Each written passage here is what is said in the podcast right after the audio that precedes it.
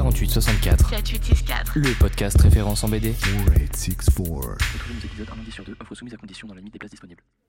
Bonjour et bienvenue, je m'appelle Thomas et vous écoutez un épisode du fabuleux podcast BD le 4864. Alors pour rappel, le 4864 c'est toutes les deux semaines deux chroniques de BD récemment publiées et une à deux chroniques au sujet variés, mais bien évidemment toujours en rapport avec la bande dessinée. Entre chaque épisode, retrouvez sur notre chaîne des interviews d'auteurs et autrices dont nous avons discuté le travail dans l'émission, ainsi qu'un tout nouveau format court intitulé les Microniques. Maintenant, tu peux faire les Microniques? Les Microniques Merci beaucoup. Durant Je lequel déteste. nous vous présentons 3 à 5 BD coup de cœur du moment. Pour ne rien manquer de tout ça, rien de plus simple, il suffit de t'abonner à la chaîne du podcast. Toutes les parutions sont également relayées sur notre compte Instagram, le48.64. Ça y est, tu sais tout. Mais avant d'écouter les prochaines émissions, il s'agirait de savoir ce dont nous allons discuter aujourd'hui et peut-être surtout de vous révéler ce qui se cache derrière ce nous. Alors bon, trêve de suspense, je viens de, de demander à Manon de parler donc cette phrase ne fonctionne plus du tout. On va les renommer les tic et tac du 48-64. Ils s'apprécient autant que leurs goûts en matière de bande dessinée sont divergents. Ils adorent débattre jusqu'à ce que leurs canettes de Goudal et autres 1664 soient euh, bonnes pour le recyclage. C'est un bon Salut sens, je proposé que des verres d'eau. C'est bien le premier enregistrement qu'on fait sans bière à la main. Salut Sacha, salut Manon, comment ça va? Salut Ça va bien et toi? Euh, Bah ouais, ouais, merci de, de me demander. C'était pas le cas de Manon, mais euh, il y en a un qui est plus aimable que l'autre, un déjà. Gros lèche-boule. C'est comme ça qu'il a été promu au poste permanent. on ne l'oublie pas. Louis Rip. Elle euh, complète le plateau du jour. Vous l'avez peut-être entendu rigoler à l'instant. Vous attendiez son retour depuis l'épisode 19 de la saison 1, c'est-à-dire le 3 juillet 2023 tout de même. Thelma, la coordinatrice autoproclamée du réveil culturel du Bulistan, est avec nous ce soir. Salut Thelma, comment ça va depuis le temps? Bien le bonjour. Ravi d'être là, de vous retrouver. Ça va super, euh, en forme. Ouais, les vacances ont été douces, la rentrée terne et Pas morne, de tout va bien. euh, donc rentrée quand même horrible, mais euh, Ben c'est parfait, comme c'est exactement gens, ce hein, qu'on on veut. va pas se mentir. En tant que coordinatrice du réveil culturel du Bulistan, je t'imagine plutôt rompue à l'exercice de l'improvisation. Je vais donc te passer la main en te demandant de présenter à nos chers auditeurs et auditrices ce qu'est le Bulistan et surtout en quoi vont consister tes interventions dans le 48-64 cette année. J'adore quand on me prévient à l'avance des choses que je dois préparer. Et Merci oui, Thomas. Euh, heureusement, oui, en effet, je suis une grande improvisatrice. Euh, comme un peu tous les politiciens, on va pas se mentir. Euh, bref. Du coup, au Bulistan, euh, nous sommes une nation utopiste, euh, un État qui souhaite redéfinir, réinventer la vie en société, euh, la vie en communauté, réfléchir à comment l'évolution de la société pourrait nous être profitable pour tous et toutes, évidemment. que, quelle que soit notre race, notre ethnie, notre religion, notre sexualité, notre genre ou notre couleur de cheveux, évidemment. hein. tout le monde est bienvenu au Bulistan. Euh, et en tant que coordinatrice autoproclamée, autoproclamée du réveil culturel, euh, je souhaite mettre en avant, en lumière, des œuvres qui réinventent euh, le rapport que nous avons au monde, que nous avons entre nous, euh, et qui offrent des représentations modernes, peut-être un peu subversives, euh, ou qui nous permettent de- d'acquérir des outils pour réfléchir au monde qui nous entoure. Et notamment des bandes dessinées du coup, Évidemment, la Bravo bande dessinée. pour Que cette improvisation Thelma. Mais je vous en prie, n'hésitez pas, je cher. reste là à Thelma votre 2024. disposition. De quoi Je dis Thelma 2024. Thelma 2024, ouais. Il y a des élections 2024 Non, c'est les Ah non, ça- 2027. c'est le- C'est le 27? Putain, ouais. Apparemment, Mélenchon va se représenter. Mais Thelma aussi, attention. 2027 alors. Euh, nous entamerons l'émission du jour avec la première chronique comics de l'année, euh, avec Sacha qui nous parlera de Wonder Woman Historia. par pléthore d'auteurs. J'attends à ce que Grave. tu me les cites tous. Bien sûr, scénariste. Kelly Sue DeConnick au scénario, au dessinateur, non pas un, mais trois dessinateurs, Mhm. Phil Jiménez, Jen A et Nicolas Scott, euh, le tout traduit en France par euh, Sarah Daly et sorti euh, la mi-août euh, par l'éditeur Urban Comics. Mais c'est parfait, Sacha. À la modique somme de, attention, Oh j'ai noté c'est 24,50, 24 tout court. Eh bien, bravo, Eh bravo, bravo. Thelma, toi, tu poursuivras donc l'émission en discutant de. Faut que tu me donnes le titre. Alors, euh, tu veux que je te donne le titre des deux BD que j'ai choisis, Thomas? Et c'est exactement ça, Thelma, oui. C'est vrai que j'aurais pu te prévenir avant. Euh, Pas de souci. Oui, donc euh, nous allons parler de la télé-réalité en bande dessinée. Oui, je sais, ça paraît pas très bullistant, mais vous verrez qu'on a beaucoup de choses à dire. Donc, euh, on parlera de le, euh, le merveilleux spectacle de la télé-réalité de Féroumou, paru Mhm. chez Dupuis. Ouais. et L'éloge de la surface dans les profondeurs de la télé-réalité de Stella Lori et Tilila Relmani chez Dargo pour la modique somme de 19,99, sachant que le merveilleux spectacle de la télé-réalité euh, est un petit peu daté. euh, J'ai pas trouvé le prix. Tu auras l'occasion d'en- parler dans ta chronique. Enfin, pas du prix, mais, mais de la bande dessinée en elle-même. J'espère que je ne suis pas invitée seulement pour ça. Ça va être très compliqué cette émission. Euh, j'a- J'arrive pas du tout à rebondir sur ce que vous me dites depuis tout à l'heure. Je suis vraiment trop fatigué. Mon esprit n'est pas connecté, mais ça va venir. Enfin, je clôturerai l'émission du jour en vous présentant le graphic novel Ultrason, écrit et dessiné par l'américain Connor Stechschulte, publié aux éditions Cambourakis et traduit par Géraldine Chauniard. Bravo, Bravo, belle prononciation. il a réussi à le prononcer. Et sans plus attendre, c'est parti pour la chronique du grand maître du multibule, et Sacha. Léo, c'est ton moment, saisis-toi de ce mini-pad et lance ce jingle comme personne avant, s'il te plaît. Le multibule de Sacha. Ah, le générique a été lancé comme jamais il n'a été lancé dans cette émission. Incroyable. Bonjour, bonsoir à tous et à toutes. Moi, je suis ravi de vous retrouver pour cette nouvelle chronique. Nos auditeuristes de longue date ne tiennent pas pour secret mon amour du comics. C'est un pan du 9e art auquel je suis très attaché et avec Thomas, nous avons eu maintes occasions euh, de défendre cette part de la production éditoriale devant et derrière le micro.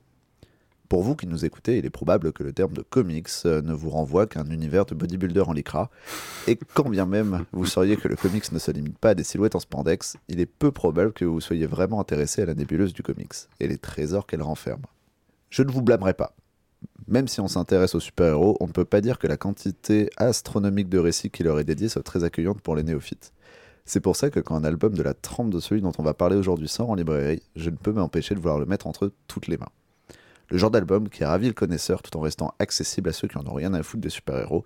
Personnellement, c'est le genre que je préfère. Aujourd'hui, je vous parle de Wonder Woman Historia, sorti mi chez Urban Comics, au scénario Kelly Sue Teconic et au dessin trois artistes de talent, j'ai dénommé Phil Jiménez, Jen A et Nicolas Scott. Je vais commencer par vous résumer un petit peu l'album. Je pense que c'est nécessaire. Oui, bah, il y a bien de choses qui vont être nécessaires d'expliquer. Nous remontons à l'ère des dieux, en Grèce. Trônant au sommet de l'Olympe, Zeus, Arès et autres Poséidon euh, décident du destin des hommes et surtout des femmes. Les déesses, spectatrices silencieuses de l'horrible condition des femmes sur Terre, décidèrent un jour, en secret, de fabriquer le moyen de libérer leurs filles promises à une éternité de servitude et de maltraitance. Un soir, elles se rassemblent toutes pour accomplir un rituel qui viserait à créer de grandes guerrières pour faire la guerre aux hommes, les Amazones. Enfin, toutes les déesses, sauf une. Au dernier moment, Hera se retire du complot, semblant suivre son propre plan. Alors, tu le dis, elle se retire. Elle se retire. Ceci n'est pas le résumé du reboot de Percy Jackson, c'est bel et bien le dernier album de Wonder Woman. Mais le twist, c'est que c'est une aventure de Wonder Woman sans Wonder Woman. Mais- Presque. Décevant. Et presque sans Wonder Woman, on pourra en parler, mais je pense que certains auditeurs doivent être un peu paumés parce que quel est le rapport entre Wonder Woman et la mythologie grecque quand on ne connaît pas Wonder Woman, Sacha? Alors, je vais laisser de côté les discussions passionnantes entre, de manière générale, héros grecs et super-héros. D'un point de vue d'analyse littéraire, la filiation entre la mythologie et, et les comics est fascinant. Euh, mais pour Wonder Woman, la réponse est un peu plus simple et un peu plus courte. Wonder Woman, c'est un personnage créé en 1941 par Charles Moulton. Et d'ailleurs, fun fact, euh, il a contribué à l'invention du détecteur de mensonges. Et Wonder Woman a lasso de vérité, ce qui est Pas la Ce qui est rigolo. Et deuxième fun fact, ça, dans la dernière BD de Strom Quiz, il y avait ça, je l'ai trouvé incroyable.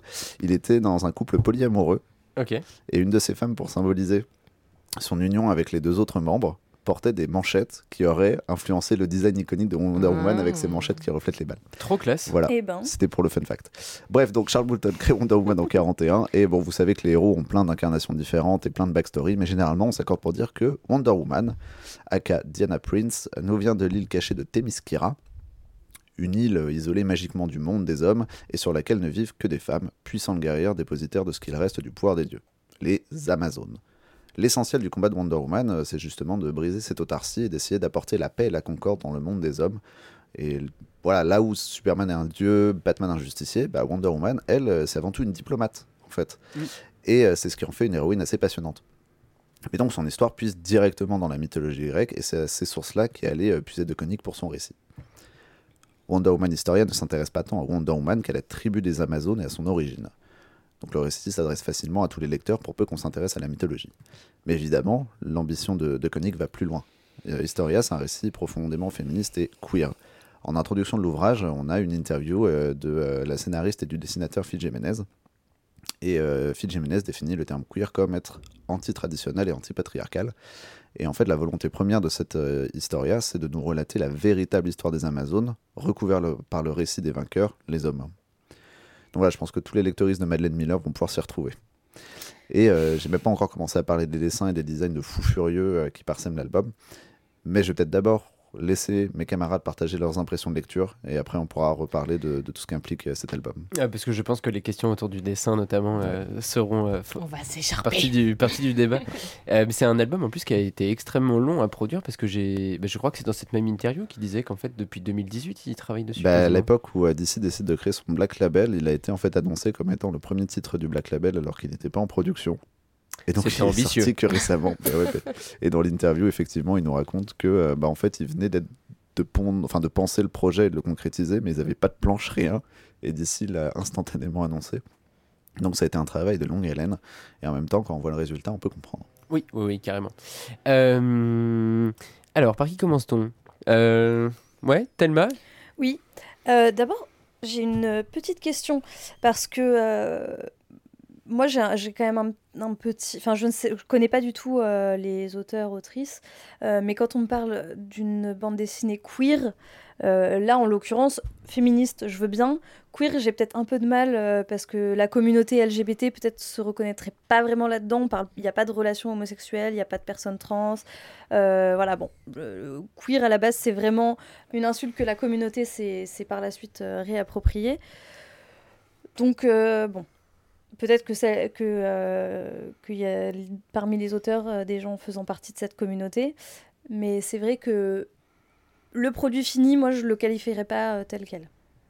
Alors pour le coup, c'est le dessinateur, lui, est un homme gay et qui a fait son coming out Ok. dans l'industrie comics il y a quelques années. Et il explique euh, bah, dans cette interview qui fait, euh, qui fait office de préface euh, que là, il employait ce terme-là pas dans le sens traditionnel D'accord. de communauté queer. Après, personnellement, euh, le comment dire, l'ouvrage n'a pas vocation à mettre en avant les relations et les identités queer, Oui. mais dans, enfin, en arrière-plan, souvent dans la- cette société-là des Amazones, en fait, on comprend qu'il y a une sororité qui dépasse la simple camaraderie. En fait, il y a des allusions à, à des rapports sexuels queer.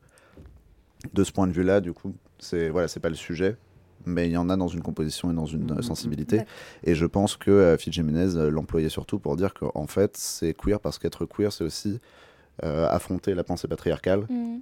et que c'est exactement le récit du combat des Amazones dans Peut-être cet se album. battre contre, Voilà. en tout cas. Ouais. Enfin, Là, ouais. c'est voilà. Ok, merci pour ces précisions. De rien. Euh, et donc, euh, con- concernant la, la- la lecture en elle-même, on était sur euh, la, la question que tu nous posais, Sagesse, c'était le, le ressenti, euh, Ouais, est-ce que vous avez kiffé le, le ressenti post-lecture. Est-ce qu'on a kiffé Euh, Du coup, maintenant qu'on est, enfin, comment dire, qu'on a posé un peu plus, euh, un peu plus clairement les bases sur les, les origines du récit. euh, donc, Thelma, Oui. qu'as-tu pensé de ce Wonder Woman Historia? Alors, euh, moi, à la base, le comic, comics, ce n'est pas du tout mon univers. Euh, je pense que j'en ai lu très peu dans ma vie. Euh, c'est pas du tout le genre de bande dessinée euh, à laquelle je suis sensible. Je trouve qu'il y en a un peu partout. Voilà, c'est très épique, c'est très démonstratif. c'est pas, j'ai un peu de mal. En revanche, je reconnais tout de même que le scénario euh, est très, euh, très, enfin c'est intéressant. J'ai quand même été prise dans l'histoire. euh, voilà, j'ai trouvé que c'était, euh, que c'était beau. Il y a des très beaux costumes. Les personnages Mm, mm, mm. sont hyper bien designés. Ouais, le cara design est malade, c'est vrai. Vraiment, vraiment, vraiment. Ça, c'est assez cool. Enfin, moi, j'aime bien quand quand il y a des beaux costumes et que les personnages sont bien travaillés. L'histoire se tient aussi. Voilà. Bon, J'ai trouvé qu'au début, on nous perdait un petit peu à nous raconter toute l'histoire des dieux, etc. Bon, peut-être parce que je, personnages. je ouais. connais Mm. déjà un petit peu. Donc, je trouvais que c'était un peu inutile qu'on rentrait pas tout de suite dans euh, la, la- Dans le vif du dans le sujet. vif du sujet. Voilà, on c'est pas du tout un, un début in medias res où on va être plongé dans l'action. C'est plus, euh, voilà, on va nous exposer tout un tout un lore, etc. Euh, mais euh, mais j'ai quand même euh, j'ai quand même euh, bien aimé. Ça ne m'est pas tombé des mains et au début j'étais un peu voilà pas, conquise, un peu réticente et puis finalement j'ai quand même été prise dans le dans le truc. hein. C'est une victoire. Mais je suis pas sûre que je relirais quand même du comics. euh. Je comprends. Attention, deuxième mi-temps. Chère exploratrice des abysses Oui, dessinés, Manon, oui, qu'as-tu oui. pensé de, euh, de ce Wonder Woman Historia Bah, toi aussi? J'ai apprécié le travail de cohérence, on va dire, au niveau de l'histoire et de la représentation Mhm. des divinités, notamment avec les attributs qu'on leur donne euh, visuellement et Ouais. euh, symboliquement, disons. Ouais. Euh, pareil, le travail un peu de référence à l'art antique, même dans le- la représentation des corps, dans la représentation des visages, qui sont similaires à des statues ou à des, euh, à des céramiques qu'on peut trouver. Donc ça, super intéressant. Après, l'histoire, j'avoue, bah, comme Thelma, chapitre 1, euh, long, chiant, beaucoup de persos, ça va dans tous les sens. Visuellement, c'est... C'est méchant de dire s'y ça, perd, hein. mais ouais, c'est Mm. un peu un vomi. Il y a euh, des couleurs dans tous les sens, des traits dans tous les sens, des flashs, des étoiles, des... Trop. Oui, oui. Elle l'a au- comparé à la, hein. à la collection Printemps été des iguales. euh. Voilà. Chapitre 2, là, c'est j'ai vraiment apprécié parce qu'on rentre vraiment dans l'épopée. C'est un- le récit mytho- mythologique euh, par excellence. Donc, trop bien. Et chapitre 3, euh, ça refuse un peu. C'est euh, la conclusion, quoi. Le... Et il y a trop d'ellipses. Il y a des batailles, on a envie de les voir euh, découper des mers et en fait, euh, enfin des pères plus là. Oui. Ouais. Et euh, bah, finalement, on les voit pas, on, on- ça coupe et on voit juste après. Donc, Mm. j'ai trouvé ça un peu dommage. Et après, au niveau du discours féministe, euh, en fait, j'ai trouvé qu'il y avait zéro espoir. Parce que globalement, au début, Hera est en mode je, je sais tout, je vois tout du passé, du présent, du futur. Pas, vous n'allez pas réussir à faire cette révolution et vous n'y arriverez jamais. Et spoiler, euh, n'y arrive pas. Voilà. En fait, à partir du moment où Hera dit ça dans le chapitre 1, tu connais la fin de l'histoire et du coup, il n'y a plus trop de surprises. Et euh, ouais, il n'y a, pas d'espoir. Juste à la fin, elles sont parquées sur une île. Voilà, super. Après, euh, je trouve quand même que même si... Alors, la guerre contre le patriarcat n'est pas gagnée euh, à la fin, mais je trouve qu'il y a quand même de l'espoir dans le fait que euh, c'est possible aussi de créer des communautés, de la sororité, d'avoir du soutien, d'avoir des belles relations, de, de euh, bon, d'avoir de l'amour. euh. C'est vrai que dans l'introduction, on parle d'utopie. Euh, C'est difficile à voir ouais. comme une utopie, ouais. c'est une utopie vraiment au sens grec de quelque chose qui n'existe Mm, pas, mm. un lieu euh, Mm, qui, qui n'est pas là, quoi, qui Ouais. est ailleurs. Mais c'est vrai que c'est pas au sens. Parce qu'au sens euh, contemporain du terme, en réalité, cette utopie, Voilà. elle naît d'une grosse défaite, quoi. Bah, en fait, non, parce qu'elles gagnent, mais finalement, c'est le choix final qui fait que Oui. euh, ce qu'on retiendra de leur histoire, c'est qu'elles ont perdu. Mais, euh, mais en fait, elles, elles pourraient gagner. Euh, pour euh, moi, moi, personnellement du coup je, je l'attendais avec euh, je sais pas si c'était avec impatience mais j'aime bien le personnage de Wonder Woman j'en ai lu des chouettes ceux de Grant Morrison ils étaient cool les Wonder Woman terrain et tout Euh, et donc euh, quand euh, Sacha me l'a proposé bah, j'étais content de content de le lire. Je savais pas du tout que je m'embarquais dans une histoire où j'allais pas croiser Wonder Woman jusqu'à où j'allais pas croiser Wonder Woman quasiment du récit en fait même pour pas pour, rien dire pour pas spoiler. Euh, mais par contre j'étais trop content de voir qu'on était centré sur Hippolyte. Je suis entièrement d'accord avec ce que vous avez dit sur le chapitre 1 qui est longuet. Et le design de Zeus Ah ouais, on dirait le génie dans Aladdin. ouais non, moi, j'ai trouvé que c'est. En fait, les images en soi, j'ai trouvé ça pas mal. Mais sur euh, je sais pas combien de pages c'est, et avec tout dans tous les sens et l'exposition, c'est trop. Ouais. En fait, moi j'ai un peu l'impression que, je- cette, euh, que ce Wonder Woman Historia, j'aurais bien aimé euh, le lire sur une série régulière de euh, 24 numéros, de 30 pages, et pas 3 numéros de, de 80. Qu'on aille euh, un peu plus loin dans, dans, dans ce qu'on me racontait, dans les relations interpersonnages. Euh, mais après, j'ai passé un bon, grave un bon moment de comics. C'est juste, euh, c'est un bon comics. C'est pas un comics que je mets au niveau de du. tu sais que j'adore s'achète du Daredevil de, de, de Zdarsky, tu vois, qui est là pour le coup est super long à mettre en place et tout. Mais, mais tu le fais 30 pages par 30 pages, tu prends le temps de bien faire les choses et t'as pas tout qui t'est asséné avec une double page où on t'a présenté 14 personnages et, et où là, du coup, moi j'avoue qu'il y a certains euh, encarts euh, sur, de présentation des DS, euh, j'en ai sauté un paquet. Mais euh, parce que, Ouais, parce que du coup, ça, ça Ouais. appesantissait de ouf la lecture et c'était pas trop ça que je recherche euh, quand je vais lire un comics. J'ai envie d'un truc qui me qui m'emmène plus, euh, plus dans l'action et plus dans ouais plus dans le mouvement en fait de manière euh, de manière générale. Mais c'est marrant que. Enfin, c'est marrant, comment dire. Le. En fait, typiquement, tu vois, Thelma disait qu'elle aimait pas lire du comics parce que il y avait cette structure ultra nerveuse, ultra orientée action Moi c'est ce que, que, vous je avez cherche. pas retrouvé là. Ouais. et que Ah toi ouais, tu cherches habituellement. Et j'avoue, moi j'ai beaucoup aimé la structure de, de l'album, qui est une geste en fait. C'est ça, Ouais, c'est euh, c'est la Mhm. geste des Amazones.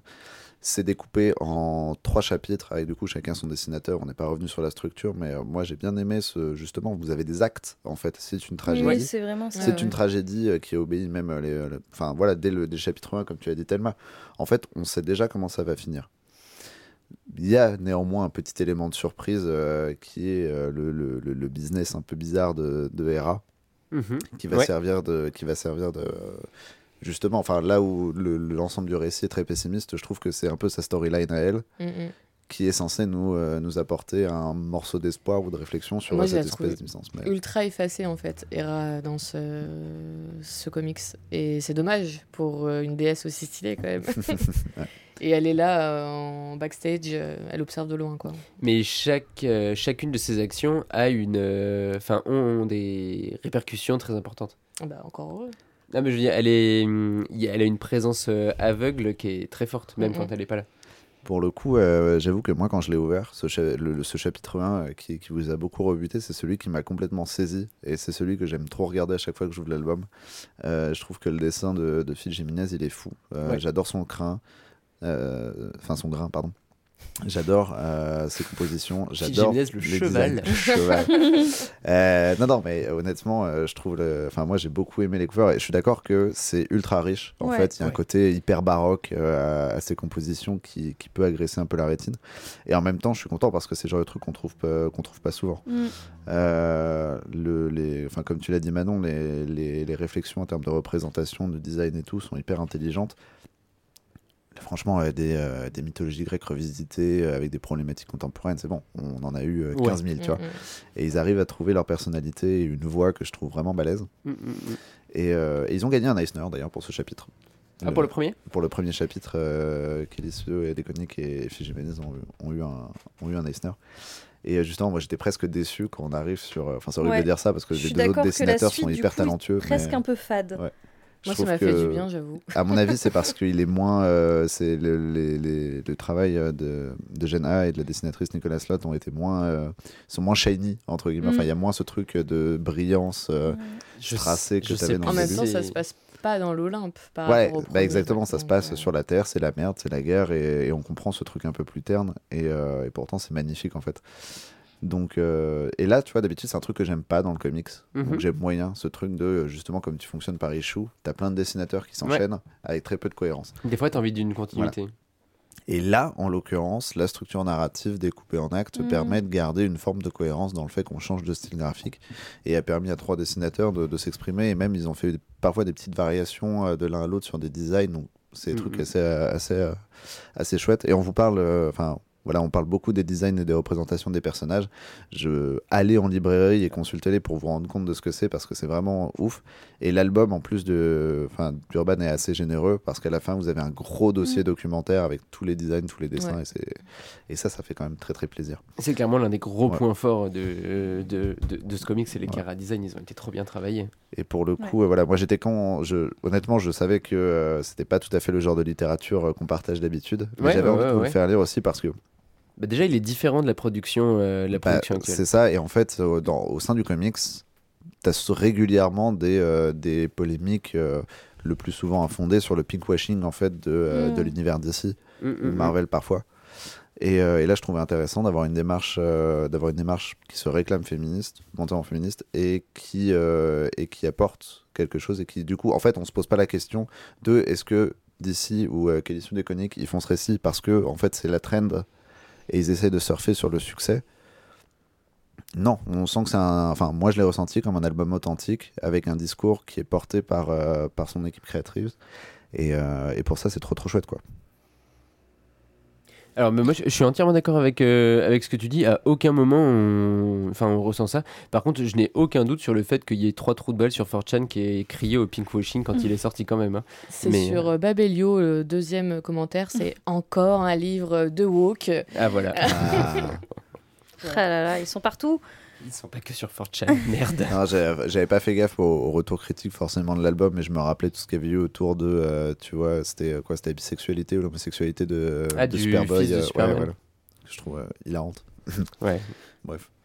qui, avait même donné lieu, à- je crois que c'était pour Superman, à une censure au Brésil, euh, notamment d'un chapitre où, où on le voyait embrasser son copain, je crois. Il y, y avait eu- il y avait eu une affaire comme ça.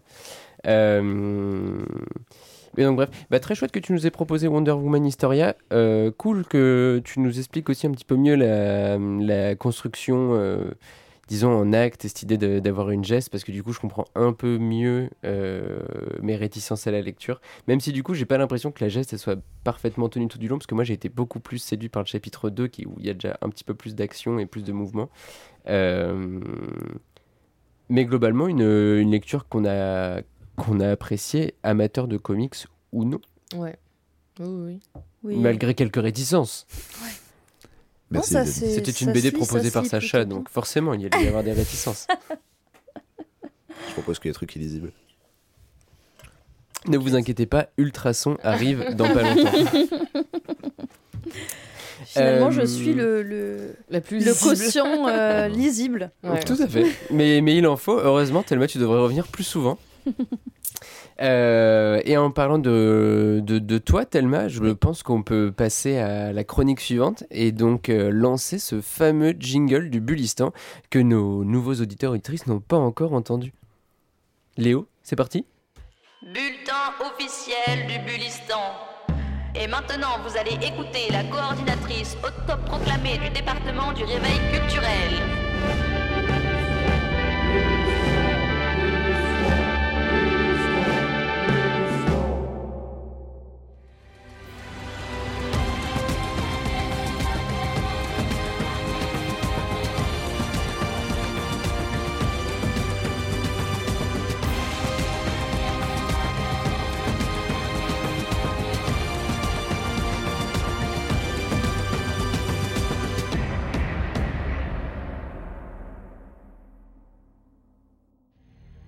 Depuis la réunification des tribus 48 et 64, les tensions sont montées sur l'île. Ce soir, vous allez devoir éliminer l'un des vôtres. Chers aventuriers, chères aventurières, il est temps de passer au vote. Manon, chère exploratrice des abysses dessinés, vous pouvez procéder au vote. Merci. Alors, j'ai décidé d'éliminer Sacha. Il séduit trop d'aventuriers et d'aventurières sur la plage. C'est insupportable. Ça crée trop de tension sur la plage. Merci Manon. Vous pouvez retourner vous asseoir avec les autres aventuriers et aventurières. Sacha, grand maître du multibulle, vous pouvez procéder au vote.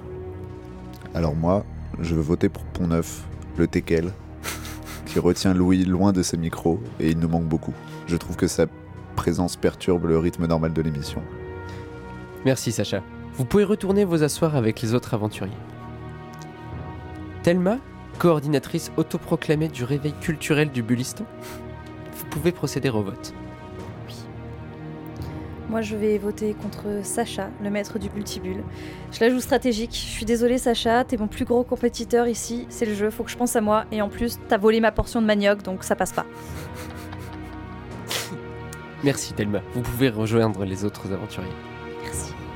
Tous les aventuriers et aventurières ont maintenant voté. Nous allons passer au dépouillement. Une voix contre Sacha, une voix contre Pont-Neuf. C'est un vote blanc, Pont-Neuf a déjà été éliminé il y a bien longtemps de ça. Une voix contre, Sacha. Sacha. contre Sacha également. Sacha, au grand maître du multibulle. Les aventuriers ont décidé de vous éliminer ce soir et leur sentence est irrévocable.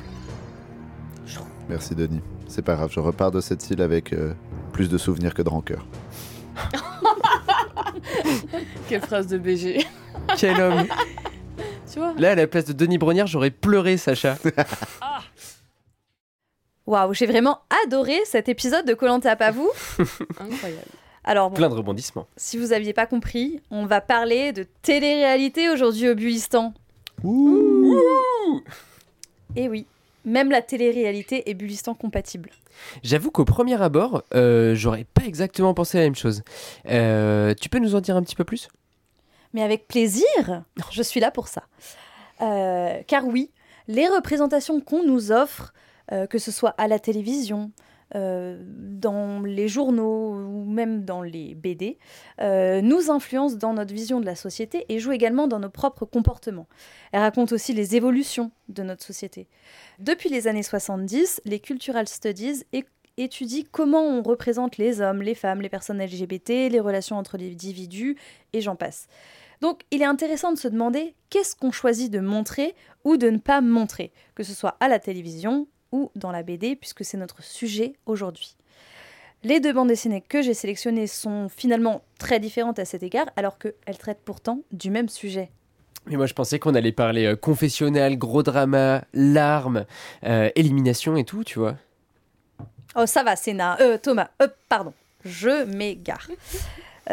Oui, donc, voyons comment la BD française par- parle de la télé-réalité. Donc, je vous ai choisi deux exemples qui appartiennent plutôt euh, au- à la classe franco-belge, je dirais.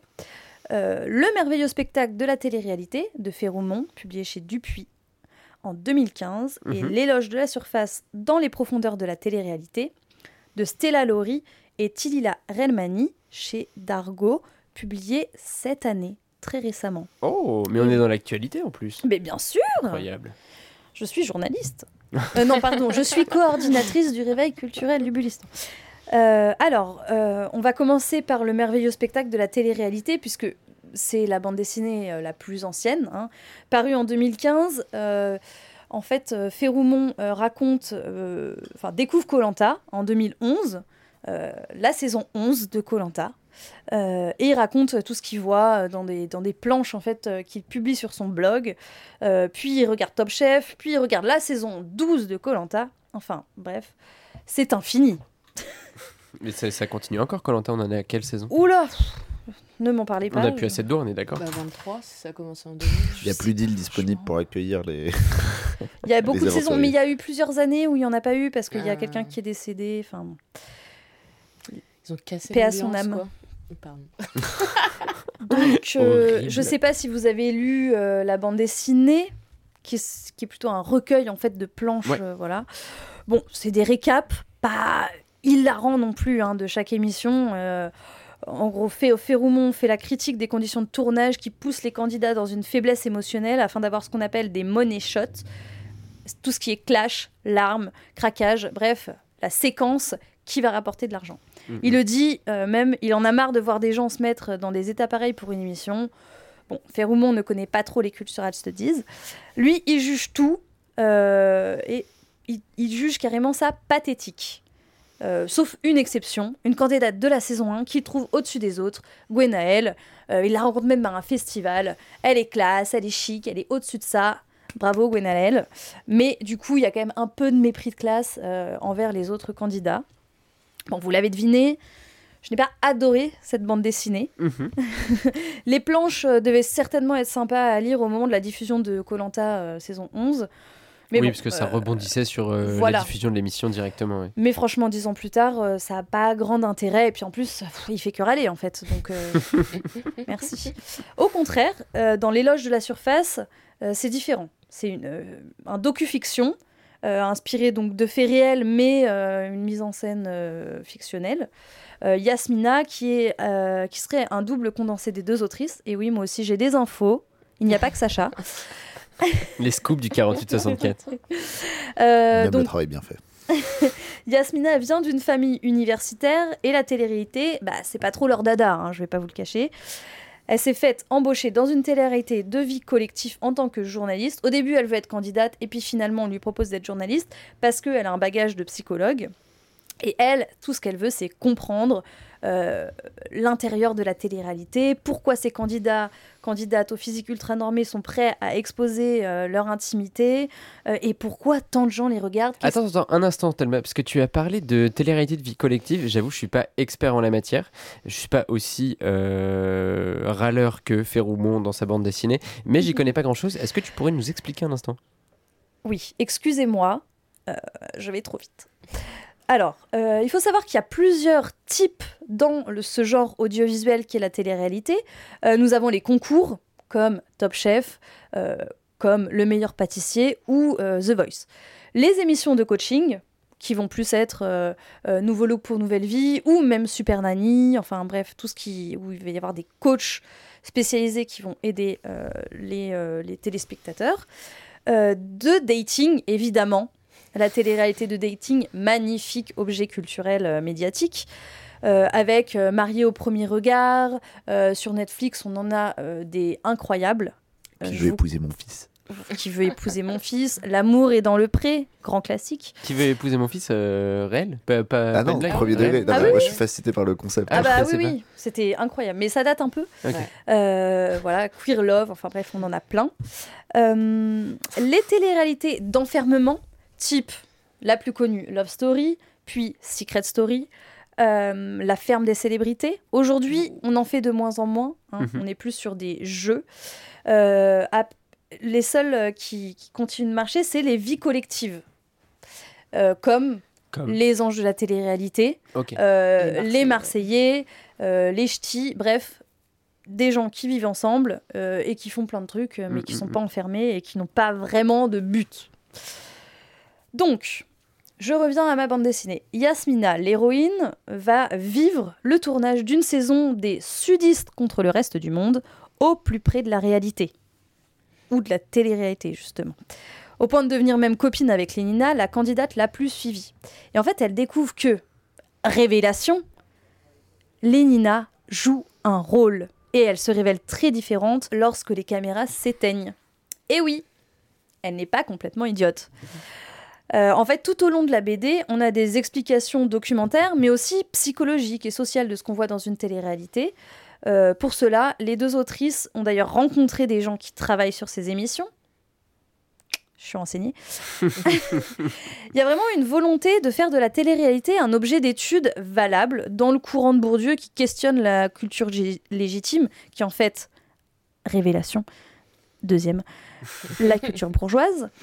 Euh, Une révélation, waouh donc on a euh, pléthore d'explications historiques sur l'émergence de la télé-réalité euh, et aussi universitaires sur euh, la lecture euh, socio-psychologique euh, des mécanismes qu'on y voit. On apprend donc ce qu'est le retournement du stigmate, par exemple, le capitalisme scopique ou le stade du miroir. Et oui, tout ça dans une BD qui parle de télé-réalité. En plus, euh, les deux autrices se livrent à une critique du système patriarcal et capitaliste, en parlant notamment du physique particulièrement normé des candidats, le sexisme de la télé-réalité, les représentations du bonheur, euh, les valeurs vé- véhiculées également qui sont euh, absolument pas euh, concernées par l'écologie par exemple. hein. On les voit perpétuellement faire du jet ski, du quad, euh, voilà. Et des- partir à l'autre bout du monde. partir à l'autre bout du monde, voilà. On peut aussi parler du de la différence de traitement entre les candidats et les candidates, la différence de réception aussi, leur, leur posture, comment les tromperies sont interprétées euh, selon quel euh, genre euh, s'y livre. Donc avec une lecture aussi gender studies qui est, qui est, ma foi, très euh, pertinente et intéressante. Ah, déjà, la- les questions de représentativité euh, sont pas sont pas au top non, dans les téléréalités actuelles? Ah bah complètement. Euh, on peut dire que les hommes sont tous physiquement, par exemple. On peut dire que par enfin les il y a diverses races qui peuvent être représentées. Hum, hum, hum. Euh, les Asiatiques, par contre, se font très rares, on va pas se le cacher. C'est toujours des hommes qui prennent soin de leur physique, qui vont être très musclés, très baraqués, qui sont conformes à un idéal de virilité physique. Les femmes, elles, euh, ont toutes des grosses poitrines, des grosses fesses, la taille marquée. Euh, ils font, enfin, personne en, en surpoids quasiment. Mm, mm. Elles sont toutes blondes avec des cheveux très longs ou brunes avec des cheveux très longs, toujours très maquillées. Parfois, on a l'émergence d'un personnage homosexuel. Euh, souvent, c'est un, un garçon euh, très efféminé. Euh, les lesbiennes sont complètement absentes, les Ça personnes bisexuelles complètement absentes, les personnes trans complètement absentes. Bon, voilà, on, on- Mhm. on voit qu'il y a vraiment des stéréotypes qui, qui sont présents et qui ne sont pas encore très déjoués. Là, en- si on parle uniquement des téléréalités de vie collective, Ouais, ouais, ouais, tout à fait. l'ensemble de la télé-réalité commence à, à un peu plus bouger. Par exemple, euh, sur Netflix, il y a des télé-réalités comme par exemple The Cycle ou Ultimatum Queer Love qui mettent en scène beaucoup de personnes queer. Mais si on regarde la télé-réalité euh, qu'on voit sur la télévision française, euh, produite par TF1, Netflix, euh, W9, Énergie 12, là, on reste quand même sur des stéréotypes, euh, les stéréotypes de base, quoi. Ok. Merci Donc. pour cet éclaircissement. mais je vous en prie. Euh, donc, bon, dans l'ensemble, on peut toujours pinailler et relever quelques manquements, euh, notamment en sciences de l'information et de la communication. C'est franchement un ouvrage très complet. Et oui, je peux parler en tant qu'experte, car j'ai fait un mémoire sur la télé-réalité, si vous ne vous en doutiez pas. Euh, contrairement aux planches de Féroumont, c'est pas un portrait à charge, mais une analyse et une dissection de ce qui se joue dans ces émissions. Euh, donc finalement, ce genre de BD, fiction, docu, Mhm. euh, c'est divertissant autant qu'informatif. Pour moi, c'est une réussite. Et en plus, c'est pédagogique. Ça peut être notamment pertinent de l'offrir à un, une ado qui regarde ce genre de contenu pour lui apporter des outils de compréhension. Euh, car comme vous le savez, au, au- j'ai écrit quand même le Wokistan au lieu du Bulistan. Comme quoi, euh, lapsus révélateur. Donc, comme vous le savez, au Bulistan, on n'est pas pour la cancel culture. La cancel culture, la culture élitiste, valide. On essaye plutôt d'accepter, de réfléchir, de se munir d'outils de compréhension des images. Et vous, euh, qu'est-ce que vous en avez pensé? Moi, j'ai trouvé pareil, c'était euh, bien. euh, Enfin, c'était une bonne idée. T'apprends quand même des choses. Je suis consommatrice de télé-réalité et notamment de télé-réalité de vie collective. Et j'ai appris plein de choses en Comme vrai. beaucoup, beaucoup de gens qui n'osent pas l'avouer. Ouais. Et Bah non, euh, non, ça va. Et ouais, c'est pas du tout à charge. Et c'est Oui. cool parce que souvent, quand on parle de télé-réalité, c'est Oh, tu regardes ça, c'est débile, Oui. Euh, c'est euh, que des idiots. Enfin, voilà, c'est très réducteur. Que là, justement, on n'est pas du tout dans le jugement, on est plus dans l'explication. On- Il y a une euh, recontextualisation Mm, historique, on t'explique euh, des faits psychosociaux et de manière assez simple. Donc, pour moi, c'est une réussite. Et ouais, pour des ados ou ouais, jeunes ados, c'est parfait. Moi, j'ai bien aimé qu'on questionne même euh, la, la pratique du visionnage de la télé-réalité, qu'on Oui, s'arrête pas simplement à- aux candidats, candidates et euh, au format des émissions, mais qu'on aille aussi euh, chercher de ce côté-là. Je trouvais que c'était malin. Et alors, euh, bah, du coup, là pour le coup, je- j'en regarde pas trop, donc j'ai appris plein de, plein de choses sur les dessous de la télé-réalité. C'était super Ouais. intéressant. Et euh, le médium BD est bien utilisé pour, euh, pour le rendre quand même. Mm. J'avais peur d'avoir des. Quand tu me l'as proposé, j'avais peur de gigantesques encarts théoriques. euh, non, où non, je non, me disais, même, euh, euh, comme certains fun, peuvent le vrai. faire, où Mm, tu mm. dis, bah, je préférerais avoir euh, lire un essai sur le sujet plutôt qu'une Ouais. bande dessinée. Là, le support, il apporte vraiment quelque chose. T'as raison, c'est fun et ça le rend euh, accessible aussi. euh, je pense à un public assez large. Donc ouais, non, non, vraiment très chouette. À l'heure où l'éducation aux médias et à l'information fait cruellement, enfin manque Défaut, cruellement oui. à, Oui, oui. à l'éducation nationale et pas que. bah, c'est une bonne BD pour, pour ça. ouais, je suis d'accord. Maître du multibulle. Et ben moi j'ai bien kiffé. Hein. Ouais. Euh, du coup j'ai lu que, que Éloge de la surface. Mhm.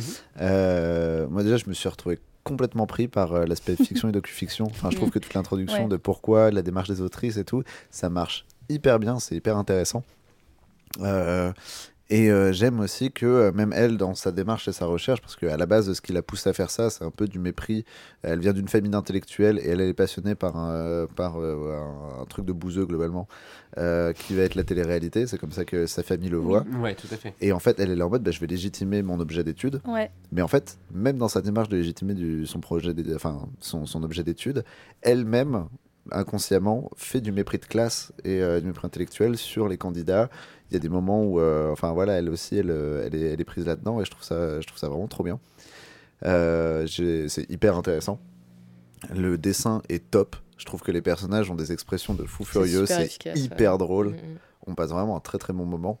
Et, euh, et ouais, c'est hyper intéressant sur l'articulation de la télé-réalité dans, dans notre classe de manière générale. Enfin, c'est- Non, c'était euh, une super bonne lecture et euh, même si j'ai pas, enfin, j'ai pas une passion irraisonnée pour euh, la télé-réalité. Genre, euh, je matais euh, comprends et pas. Fort Boyard quand j'étais un peu plus jeune, tu vois. Et, euh, et là, en ce moment, je suis tombé dans Drag Race. Ah là là.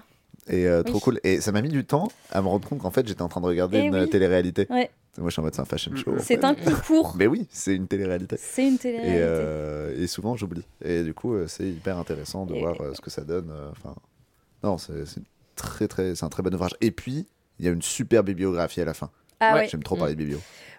Et d'ailleurs, euh, si, le sujet vous a intéressé et que vous aimez les essais, euh, vraiment l'essai de Valérie Ré-Robert qui s'appelle Télé-réalité fabrique du sexisme, c'est facile à lire, c'est hyper clair, c'est très bien documenté euh, et vraiment ça, creuse, ça creuse vraiment le sujet de comment la télé-réalité diffuse des stéréotypes sexistes. Euh, mais pareil, sans non plus juger en fait, parce qu'en fait, euh, voilà, les candidats candidates, euh, eux, ils font aussi, euh, ils jouent aussi leur propre rôle, ils jouent leur jeu pour pour survivre dans notre monde capitaliste, on va pas se mentir. Mais mais ouais, c'est vachement intéressant et il est il est franchement pas c'est pas c'est pas très compliqué à lire, donc il y a pas besoin d'avoir fait bac plus 8 quoi. Publié par la- dans la collection Les Insolentes C'est la l'année dernière. Ah oui, les insolentes. Euh, et il y a juste une chose, c'est en plus de ça, je trouve que cette bande dessinée, elle, euh, elle arrive sur un créneau qui est pas encore euh, trop traité en bande dessinée. Vraiment aucune, euh, bah voilà, à part celle de de Férémon que j'ai trouvée. Peut-être qu'après euh, d'autres euh, prennent un point de vue un peu plus euh, fictionnel et créent des fictions dans l'univers de la Ouais, télé-réalité. Est-ce qu'il y avait euh, Bah, on est- Punk Rock, euh, Punk Rock Jesus. Moi, je pensais que Sacha allait nous parler de Punk Rock Jesus, elle allait J'aurais nous recaler Sean Murphy juste là, Ouais. parce que c'est- ça nous J'aurais parle pu, de euh, ça aurait, été une, ça aurait été une super occasion. Non, mais il y, a- il y a tous les. euh, J'étais en train de rechercher un autre titre parce que je lisais un truc. Je sais que j'ai lu un truc récemment qui est très. euh, Comment ça s'appelle euh, Merde. Je vais retrouver le titre. Euh, ce film avec Jim Carrey. Ah oui, le Truman Show ah oui, Merci. Voilà, sur un, sur un gimmick similaire. Et j'ai oublié. Donc non. Mais euh, je suis content de savoir que j'ai même plus besoin de faire le boulot. Vous le faites à ma place. J'ai même droppé des artistes que j'aime bien tout le temps. Là, mais, mais c'est vrai qu'il n'y en a pas beaucoup, et donc euh, d'autant plus si le sujet vous intéresse. Alors, si vous n'y connaissez rien, vous allez apprendre plein de choses. Et si le sujet vous intéresse, lisez-la parce qu'il n'y en a pas beaucoup des bandes dessinées sur le sujet et que celle-ci est bah, plutôt bien faite. Donc, euh, merci Thelma pour cette euh, présentation Mais des liens unissant bande dessinée et télé-réalité. Liens euh, ténus, certes, mais qui, lorsqu'ils sont euh, explorés, sont plutôt intéressants. C'était trop cool. Ouais, carrément. Ravi. Merci à vous, chère coordinatrice autoproclamée, autoproclamée pardon, du réveil culturel du Bulistan. C'est bon. Maintenant, j'ai plus qu'à dire le nom de l'auteur de la bande dessinée suivante et euh, je vais finir absolument desséché. Léo Jingle. Les chroniques de Toto le Zozo.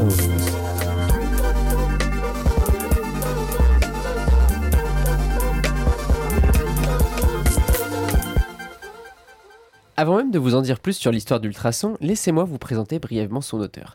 Et peut-être surtout le contexte d'écriture de ce graphique novel fluff de pas moins de... Enfin si, un petit peu moins en réalité, 400 pages. Alors, Connor Stechelte est américain, il est né en Pennsylvanie. Il s'intéresse à la bande dessinée durant ses études et rapidement commence à s'auto-publier.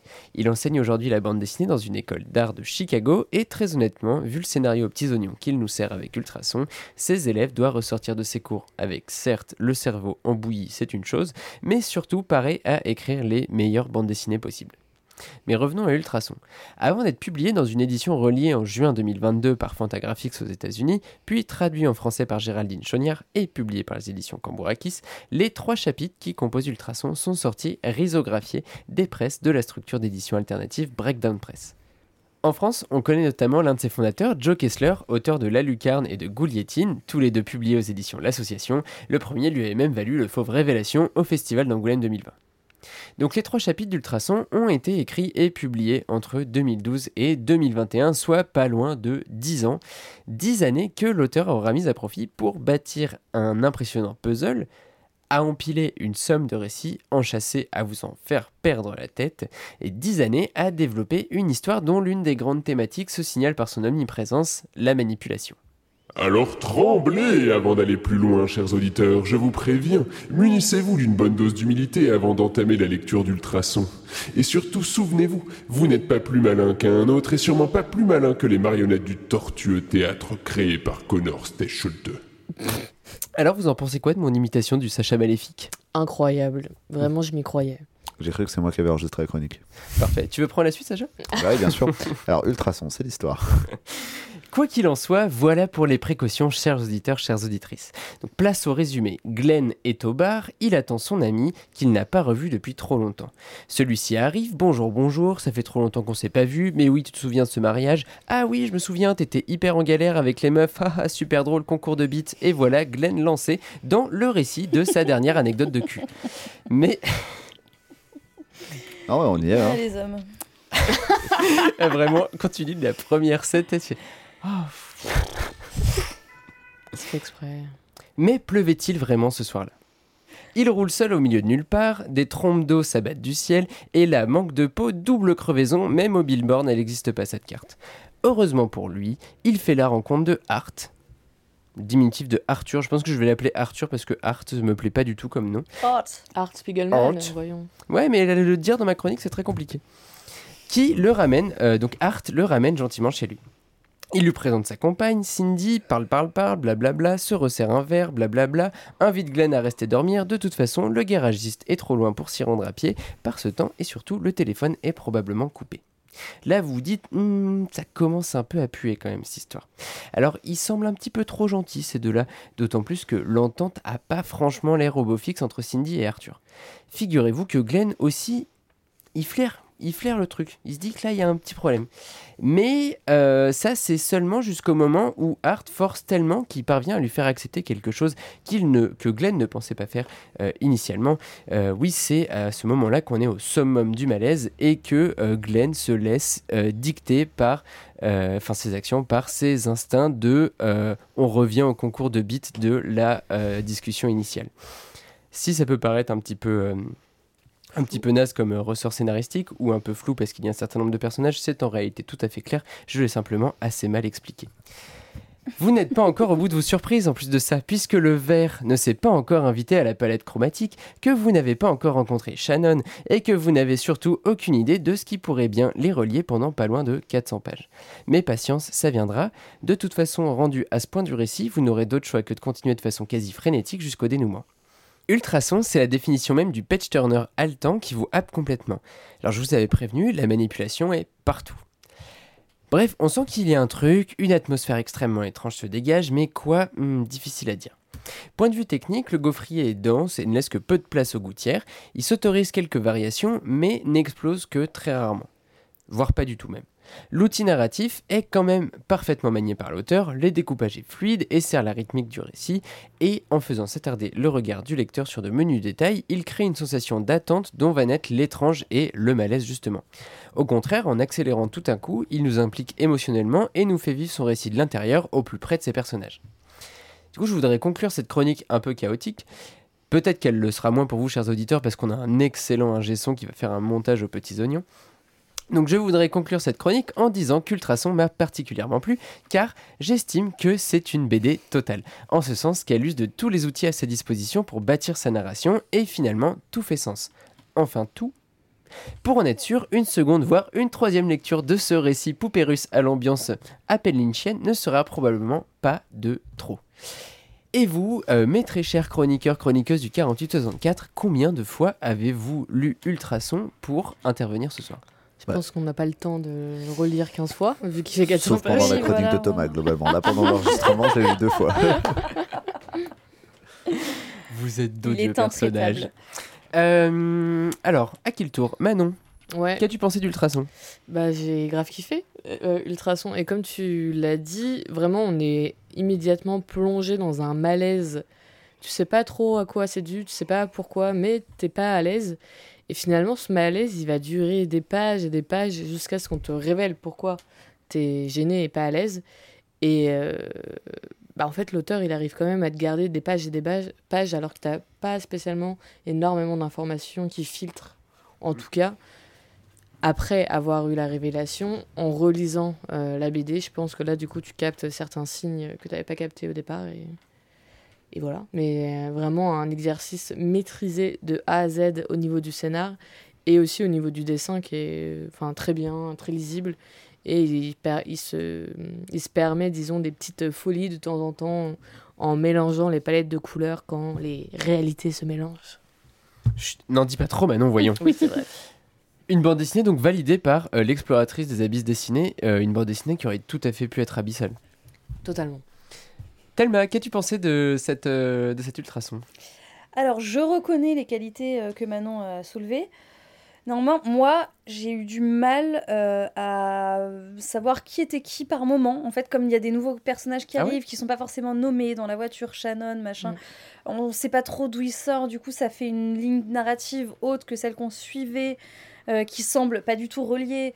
Donc, euh, bon, j'étais perdue. Je pense que c'est un petit peu le souhait de l'auteur. ouais. hein. On Mm. va voir que c'est un peu lié à l'histoire. Euh, bon, forcément, oui, j'avais envie de savoir euh, Le dénouement. le dénouement et plus j'avançais, plus j'étais là genre ah ouais mais ça peut être ça, ça peut être ça, waouh trop stylé. Euh, après j'ai trouvé quand même qu'il y avait des longueurs, que parfois ça pouvait être un peu concis, ça parle beaucoup. Euh, moi j'avoue que j'aime bien quand euh, les, enfin que les, les les dialogues ne sont pas gratuits et que euh, c'est précis et que chaque chose euh, a, a vraiment un rôle dans l'histoire. Là, je trouve que parfois c'est un peu bavard et euh, pff, limite on a envie que ça passe. Enfin, moi j'ai un peu parfois survolé parce que je trouvais que c'était un peu trop. trop blabla quoi. Et que tu avais envie de connaître la suite plus rapidement. Aussi, aussi. Et en fait, euh, euh, 'fin, les 50 dernières pages sont hyper rythmées, Mm, mm, euh, mm. beaucoup plus qu'au début où en fait on s'enlise dans un truc, où on sait pas trop ce qui se passe. C'est J'avoue bon. que sur les séquences de démarrage, il y a une scène qui m'a fait très peur, c'est quand il a fait un découpage de 6 ou 9 cases avec juste le personnage Glenn qui va pisser. Littéralement, on voit la cuvée Ouais. des toilettes, on le voit tirer la chaise des on toilettes. Je voit me suis dit, secouer ce oh là là, ça enfin. va être long. En Ouais. réalité, après, ça va. Mais, euh, mais sur le coup, j'ai eu un petit peu peur de ça Et en aussi. plus, enfin, l'histoire a été écrite sur euh, 10 ans hein, quand même, donc euh, faut pas oublier ça aussi. C'est peut-être ça, pour ça qu'il y a des longueurs un peu et des redites, enfin pas des redites, mais Tu veux dire que le temps de l'histoire dure 10 ans? Non. Le- a mis 10 ans Il à a mis l'écrire. 10 ans à l'écrire, donc euh, Ouais. c'est peut-être dû à ça Parfois, il aussi. faut savoir un peu couper. hein. non, mais c'est vrai. Enfin, Moi vraiment, ça m'a pas euh, perturbé justement ce moment de longueur. Au contraire, comme j'étais prise dans l'ambiance vraiment chelou de la bande dessinée. Si on aime le chelou, oui, Ouais, j'aime le chelou. on le sait. Sacha, longueur, pas longueur, qu'as-tu pensé de cette euh, lecture d'Ultrason? Bah écoute, euh, je, je dois, euh, je dois faire un aveu. Oh, non. J'ai Voilà. été le vilain petit canard de l'émission. Tu Il ah, n'a pas fait ses devoirs. Et je n'ai pas fini Ultrason. Je façon, que première éliminé euh, il y a 10 Ouais, minutes. C'était ça le réel crime pour lequel on doit m'éliminer. et non pas le fait d'être beaucoup trop charismatique. Oh. Euh, non, en fait, le, pour le coup, euh, je, me, je me la suis procuré un peu tardivement. J'avais pas du tout envie de la lire en format numérique, parce que je savais que c'était un paftard. Ouais. Ouais. Et j'ai eu très très peur de ce que, euh, de ce que ça pouvait faire. Et euh, pour le coup, euh, en, avec les euh, 30 minutes que j'ai pu, euh, que Ah oui, donc pas pour la beaucoup. lecture, ce qui est pas beaucoup, euh, j'ai quand même abattu 150 pages. Bravo à toi. Oui, je dis pas ça. pour euh, me vanter de ma vitesse de lecture, je dis ça parce que effectivement euh, la BD est hyper accrocheuse. Je trouve que le rythme euh, est euh, excellent. Euh, donc ça correspond aux deux premières parties. Je me suis arrêté à la fin de la deuxième partie Mhm. parce que c'est découpé en parties. Et, euh, et en fait, euh, je savais que dès à la, à la fin de chaque partie, tu as un espèce de gros twist qui rechange ta perception de ce qu'est l'histoire. Euh, je savais que je passais à côté de, de la fin et que c'était un, que c'était un récit avec beaucoup de foreshadowing et que tout allait s'expliquer à la fin. Et pourtant, j'ai passé un moment incroyable et j'ai qu'une hâte, c'est d'aller, c'est d'aller le continuer. C'était vraiment hyper bien. Euh, je l'ai vu traîner euh, longtemps euh, sur la table à manger de ma copine sans jamais y jeter un coup d'œil. et je regrette de ne pas avoir saisi cette occasion pour, pour le lire directement. Non, c'était vraiment un plaisir et pour le coup, moi j'ai pas trop de mal avec ces récits au rythme un peu lent, euh, ces BD surdécoupés en Mhm. fait. Mm, mm. C'est des trucs qu'on avait, il y avait eu ça dans euh, Acting Class euh, par exemple dans l'année, dans Aaron, que moi, j'aime beaucoup. Et, euh, et en même temps, ce, voilà, ce malaise qui vient de la lenteur, qui vient de l'action surdécoupée, là, je trouve que ça entrave pas, ou en tout cas personnellement, ça n'a pas entravé mon rythme de lecture. Et, j'ai, les scènes duraient la longueur qu'elles devaient, qu'elles devaient durer. Quoi. Donc au début, c'était un peu bizarre, effectivement, tu arrives avec ces deux espèces de beaufs euh, losers euh, américains, tu sais pas d'où ils sortent. Et c'est incroyable. Euh, vraiment, comment le récit se développe, euh, c'est, glauque, mais c'est passionnant, tu peux pas t'en empêcher. Là, pour le coup, on retrouve Mm. euh, un voyeurisme euh, Ouais, assez total. prononcé et Mm, mm. qui, et qui nous tient, c'est, très très efficace. En fait, c'est une structure de, de polar, je trouve. Enfin, moi, je l'ai lu comme un polar. Il y a un truc un peu thriller psychologique Ah que je oui. trouve Oui, oui, euh, oui, hyper, euh, hyper Ouais. captivant. En fait, le truc, c'est que si on veut pas de Au spoil ciné, la fin, on doit peut-être pas répondre à cette question. Et bah, ne réponds pas, mon pote. Mais juste, euh, tant qu'on est dans les aveux, euh, j'ai dit, trois chapitres, il y a quatre, Quatre. parties en Ouais, réalité, et pas quatre. trois. Euh, je me suis trompé. Et en refeuilletant un petit peu la fin, en réalité, euh, alors que le récit s'emballe en, en fin de récit, il va euh, s'autoriser des moments un peu plus euh, de, de liberté sur son gaufrier et, euh, Oui, et, oui, oui. et- et beaucoup moins carré que, que le début ne peut l'être, avec des plans très resserrés initialement. Ouais, et et peu c'est ça que je trouve qui est étouffant en fait, c'est ce ouais. découpage avec, euh, je crois, il y a 12, euh, c'est 3 Ouais, c'est des toutes petites cases. Je crois que c'est 3 par 4, Mm. ouais. Ouais, et, et du coup, ça fait plus. beaucoup de d'images à regarder, et du Mhm. coup, on se sent un peu étouffé, alors qu'à la fin, ça se libère, mais justement, c'est peut-être Ouais, euh, je pense que c'est un peu avec, euh, voulu oui, euh, oui. par l'auteur. Et Ça euh, donne envie de la relire. euh, On pour a les- envie de la relire pour mieux comprendre. Mm, mm, complètement, ouais. pour les personnes qui n'ont pas forcément le, le temps de lire 400 pages, je ne sais pas, il y a un film euh, adapté de cette euh, bande Ah, dessinée et le scénario en fait a été écrit par l'auteur qui est sorti en 2021 et qui s'appelle Ultrasound, très original. Et donc allez le voir, je ne l'ai pas vu personnellement mais si vous intéresse, allez-y. Pour le coup, je pense que la, la BD, malgré son, son épaisseur, euh, parce que ça fait très paftard quand on l'a entre, quand on l'a entre les mains. Et en fait, je pense que euh, euh, c'est sa, sa relisibilité est en fait assez, euh, assez élevée. On pourrait pas dire comme ça, mais je pense que c'est facile de se reperdre dans une BD le temps de, de- dans cette BD le temps d'une soirée. Ouais, ah oui, totalement.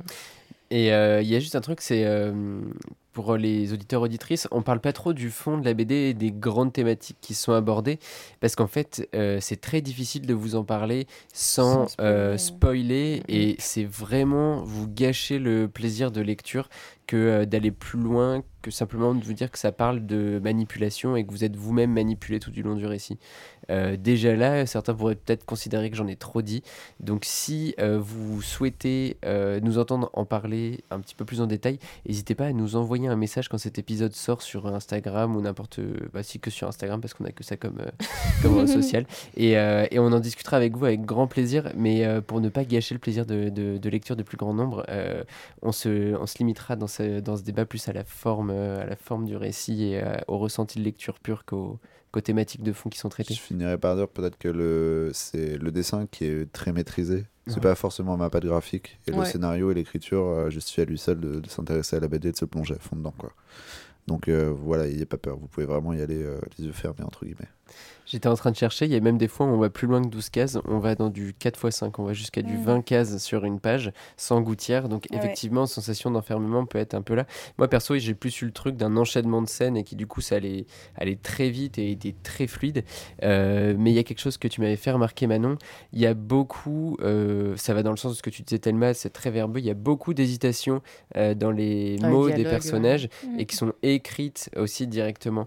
Alors, il faudrait que je retrouve un exemple. Exemple, mais des moments où nous, même dans la vie de tous les jours, on bégaye ou alors on essaie d'arrêter euh, quelqu'un qui est en train de dire une phrase, dit je, je, euh, non, et attends, attends, euh, art, art, etc. Et au bout d'un moment, tu dis putain, vas-y, écris-la ta bulle, s'il te plaît, parce que. Et, euh, et donc, ça, je peux comprendre, il y a des moments, ça m'a un peu gonflé, mais tout ça ne m'a pas du tout empêché de, de surkiffer vraiment cette, cette lecture. Et, euh, et surtout, ouais, le, le jeu formel sur les couleurs euh, Ouais, ça, qui, qui participe que- au récit, ça c'était ouais. très fort. Ouais, c'est Très très, malin. On s'arrête là-dessus pour aujourd'hui? C'est déjà pas mal, ma foi. Ça me paraît déjà pas mal, ouais, on doit bien avoir une heure d'émission bien tassée. Copieux pro. Euh, on espère que ça vous aura euh, plu et que ça vous aura surtout donné envie d'aller lire et découvrir toutes les bandes dessinées dont on a parlé. Euh, on vous donne rendez-vous dans euh, une semaine pour un nouvel épisode des Michroniques, si je ne me trompe pas. Si c'est pas une Michronique, ce sera une interview de toute façon. Et euh, dans deux semaines pour la suite du 48-64 de l'émission régulière avec un hors-série horreur euh, publié juste avant Halloween en partenariat avec le podcast Ciné, l'horreur du dimanche, dont l'un des chroniqueurs n'est autre que notre ingé son, et oui, petit Landerneau du podcast parisien. Il sait parler en fait. Eh Et oui. Il aura peut-être le droit à un micro, on ne sait pas encore, on, on verra si on l'autorise à, à prendre la parole ce jour-là. Bref, on vous souhaite une très bonne semaine, une très bonne journée, une très bonne soirée, peu importe, mais passez-le bien et à bientôt. Bisous tout le monde. Salut. Le 4864, 4864. le podcast référence en BD. Retrouvez nos épisodes un lundi sur deux, offre soumise à condition dans la limite des places disponibles.